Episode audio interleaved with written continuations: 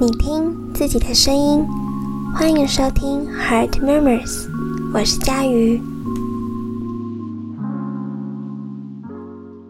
Hello，大家，上周过得都还好吗？这几天北部都一直下雨，希望大家在家都都好，然后有事情可以做，也可以规划好自己的生活。嗯，前阵子我在 IG 的线动有问大家说，希望我可以分享的主题啊，或是一些形式。那有人就回复好奇，嗯，关于一些身体界限，关于情感上面的问题。我原本有想说要邀请朋友来一起分享不同的观点跟不同的看法，但是设备还没有完善，再加上呢，我租屋的地方杂音有点多。总而言之呢，我就突然想到说，有东西可以先跟大家分享。是我小时候每隔一年的生日就会为自己补充新增的一个伴侣条件。那我就把这集的标题名称定作是“我不是毫无理由的喜欢你”，谈理想伴侣的条件。嗯，之前在跟 Castle 聊恋爱的那集，如果没有听过的朋友，也可以一起去听听看。我有曾经提到说，我觉得自己很容易喜欢喜欢我的人。一开始觉得自己这样好像很不 OK 耶，可是我后来想一想，其实人好像就是这样，我们总是喜欢被爱的，喜欢被重视的，喜欢被捧着啊，疼着。被喜欢的感觉总是好的嘛，于是我就会很容易的去眷恋这份喜欢，而开始让自己越来越多的去关注这个人，发现他的优点，然后最后终于渐渐的喜欢上这个人。以前跟朋友聚会的时候，很常被问或者说被讨论，一起讨论一个问题，就是你喜欢怎么样的人呢？大家应该都有被问过这种问题吧？那你们现在哦，此时此刻，闭上眼睛想想看，如果有人这样问你，请你说出，嗯，你的理想伴侣的条件，一个形容词，一段句子都好。你现在所想的这些内容，是你真的内心渴望有这样的特质的人当伴侣，还是说你是先有了一个喜欢的对象？然后你开始从这个人的身上去想他的好，他的优点，把他当做这是自己的伴侣条件呢？我觉得这是一个还蛮有趣的议题。我也曾经想过，说自己这样写这些伴侣的清单会不会太贪心？说不定只是一个空想嘞，根本没有这样的人。但我觉得，无论有没有办法有一个百分之百。完全符合这些条件的人，但我这样做，嗯，我觉得我可以更理清自己到底喜欢什么样的人，重视什么特质，因此我可以因为这些具体的内容去看见那些看见有这样特质的人值得我去喜欢，然后我当然可以好好的认识他，而不会说我可能先被示好。然后我才让自己去喜欢他。这么做除了让自己更知道自己渴望的是什么之外，我觉得它也是一种负责。我不知道大家是不是跟我一样，不过我很希望，嗯，你喜欢我是有原因的。这个原因不是说我好像，嗯，我必须要这样你才会喜欢我，而是我喜欢对方看到我身上。那些什么美好的特质，我希望你能够说得出来，具体的说出来。所以大家，嗯，不要理解成就是哦，所以有一天如果你这个特质没了，你的这个优点突然不见了，就不值得被喜欢喽，不是这样的哦。偶像剧里面或者是一些情歌里面，可能会写说我没有理由的喜欢你，听起来很浪漫，但是我觉得。嗯，我更喜欢你先告诉我你发现了我什么特质，你喜欢了什么样的我，你欣赏我什么地方，让我知道哦，原来这是你所重视的。除此之外呢，我也觉得清楚自己的伴侣清单有一些好处。第一个是不自打嘴巴。怎么说呢？嗯，我直接举一个例子，可能比较好理解。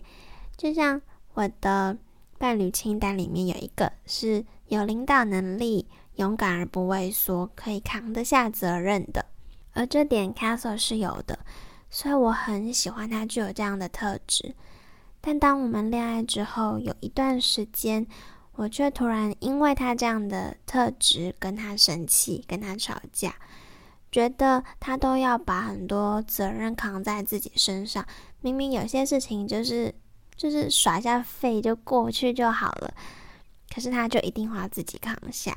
当初吸引我的特质，怎么会变成我跟他有冲突，或者是有一些不愉快的点呢？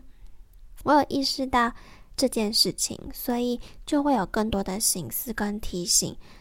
厘清自己，说我不是不喜欢他的这个特质，就算他跟对方吵架的时候，也要跟对方说，我不是不喜欢你这个特质的，我还是喜欢你的，我没有变，而是我期盼可以有更多的沟通。第二点，列清单的好处就是宁缺毋滥。我觉得跟一个适合自己的人共同在关系里面成长，一定比一个嗯不那么适合你的人来得好吧。因为我们都值得最好的，这个最好的也等于说最适合你的，然后也是你所喜欢的、你所重视的。好，那说了这么多呢，就是要跟大家分享一下我的几个伴侣特质。不过，因为一开始我在写的时候有分成外表篇跟内在篇，但外表篇我就先不赘述，因为大家喜欢的。类型的不一样嘛，我觉得这可以你们自己去想一想就好。那内在呢，就是我前前后后写了二十个，有点多，所以我这边就先挑五个，我觉得比较特别的跟大家分享一下，然后也一并回答之前小儿子有人问我的问题。那第一个就是懂得生活，可以和我一起欣赏美的事物。我不是一个艺术人，可是我知道艺术的这件事情在生活里面很重要。懂得欣赏美，懂得经营自己的生活也很重要。毕竟我们渴望一段关系有机会的去进入到婚姻以后，所以说生活就占了很大一部分。这点呢，嗯，我当初是怎么 check 的呢？就是。我大学的时候很喜欢拍照记录一些东西，然后有一次下课 c a s s e 就拿着一个正在换季的叶子，就是掉在地上的叶片，然后那个叶片上有红色、有绿色、有黄色的渐层，很漂亮，就很像一幅画在叶子上的感觉。然后他就跟我说：“这个好漂亮哦，要不要拍张拍照纪念一下？”我当初就觉得诶，蛮特别的。表示他的生活中会去，他在生活中会去关注一些细微的变化。他不是一个无感的人。那之后，我们有几次跟朋友一起去 IKEA 吃冰，我就发现他可以和我一起讨论那些对装潢的看法、喜好，然后一些色系，一些对如果未来有一天有一个家，你会怎么样去布置的想法等等的。我觉得他懂得生活，然后他不一定是一个艺术人，可是他有能力跟我一起欣赏生活中美好的部分。那第二点呢，是肯定我的全部，给予支持与意见。我是一个很需要被肯定的人，过去因为一些经历让我有一点没自信，包含外貌，也包含能力。我很容易在某些时刻觉得自己。觉得自己很普通，但在认识 Castle 后，他非常的乐于肯定我，这点我觉得也跟他的家人有关。嗯，印象很深刻，就是有一次我去他们家吃饭，然后 Castle 在分享学校发生的事情，中途好像因为有人打电话嘛，或者是不小心聊到别的地方去了，他的爸爸妈妈竟然还回过头来，然后继续说：“哎，啊，你刚刚说到哪里？”然后呢？你刚刚说到什么什么什么也还没说完，然后 Castle 当然就继续快乐的分享他的故事。那时候讲完后他的爸爸也是很不吝啬的给给予 Castle 非常多的肯定，然后也同时在那个当下，我在场的当下，赞美了自己的老婆煮饭好吃，然后很辛苦的照顾家庭，还有其他的他的嗯姐妹们。我觉得 Castle 也是因为在这样子的环境中长大，对于他来说，给予别人肯定不是一件很困难的事情，所以他也常常。不吝啬的给予我肯定，甚至在我比较低潮的时候，就是他有一次就写了一张 A4 的纸，然后满满都是我的优点的纸，说要提醒我我很棒的。我觉得这件事情对我来说很重要，有个看得见自己的好，然后愿意去肯定你，愿意去告诉你、赞美你的人。我觉得这件事情可以帮助你在一段关系当中更有自信。言语的力量是很大的，嗯，我们很容易因为别人的一些话，久而久之，你也会好像在心里产生一种负面的感受。所以，当这个人愿意这么肯定、这么肯定的告诉你你的好的时候，我觉得那个自信真的会从内心爆发出来。一开始当然会觉得，嗯。有这么夸张吗？我没这么好吧？但是讲久了，你会觉得哇，哦，我可能真的还不错。嗯，第三点呢，就是与家人关系紧密，他的家人爱我，我的家人爱他。这点我觉得，嗯，有些人可能会想说，感情是两个人的事，我也不反对这样子的想法。因为我觉得这只是每一个人在关系中、在感情中的价值观不同而已。但对我来说，一段关系可以被祝福，好重要。我很喜欢分享，我很喜欢聊天，所以我也希望自己的恋爱可以被家人支持跟祝福的。当然，想远一点，就是我也希望自己在。啊，结婚的时候，我的父母是很放心、很开心的把我交给他嘛。同时，也是在我有烦恼的时候，可以跟家人诉说，可以分享快乐的事情。同时，我也希望自己是被他的家人所喜欢的。他所有跟我说，他一开始在喜欢我，我们还没有在一起的时候，还没有在一起的时候，他他就跟他的家人说他喜欢我，然后跟他们介绍我。后来也在我们进入关系之后，他也很懂得在他的家人面前说我好的地方。我觉得这点很重要，也会帮助自己更有自信，然后觉得自己是被祝福的，所以更踏实、更安稳的在这段关系中。反而因为这样，我们可以更专注的经营两个人的感情。那第四点就是冲突的时候不说出伤害我的话。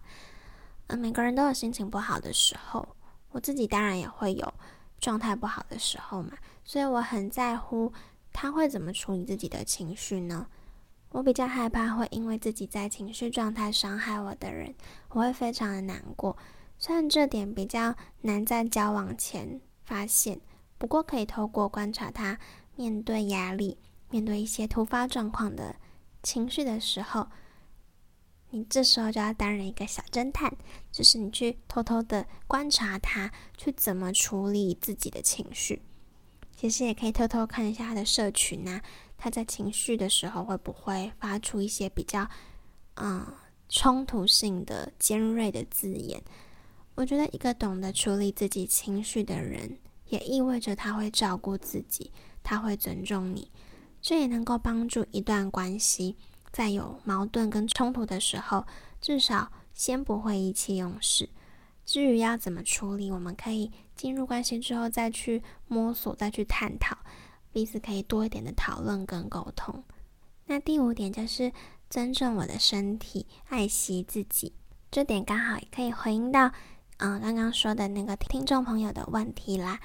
我也顺便念一下他的问题。他的问题是说，对于性方面有没有什么共同的想法？在一起久了就一定要发生关系吗？如果发生了，会不会害怕对方不要自己？嗯，这些问题我把它合并一起来一起回答。嗯，我们确实有明确的在在一起的一开始就讨论这个问题，因为我们彼此的立场就是觉得在恋爱时不会发生关系的。虽然现在很多人提倡这个部分应该要去试试看，但我觉得这也同样是一个立场跟价值观的选择不同而已。我自己的原则就是不要委屈跟不要害怕。我也希望把这样的原则跟各位分享。